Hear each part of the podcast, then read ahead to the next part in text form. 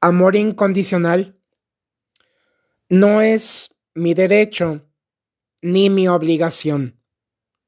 Cambiar a las personas. Simplemente buscar la mutua aceptación, reconociendo nuestras fortalezas y debilidades. Luces y sombras. La apertura a escuchar, conocer otros mundos tan diversos otros enfoques y estilos de vida. Coincido con la doctora Silvia Olmedo. La felicidad es una decisión personal. No existen fórmulas secretas. Es un proyecto de vida que cada persona diseña, construye y desarrolla, siguiendo a la voz del corazón.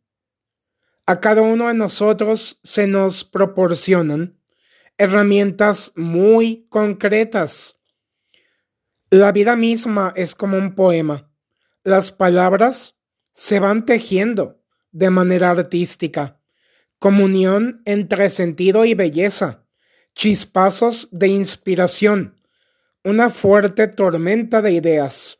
Palabras que calan hondo en el alma, generando todo tipo de emociones, caminos, muchas veces intransitables, composiciones musicales en sus más distintos tonos, poemas que se escriben para quedar en el olvido y susurros que se oyen en el viento.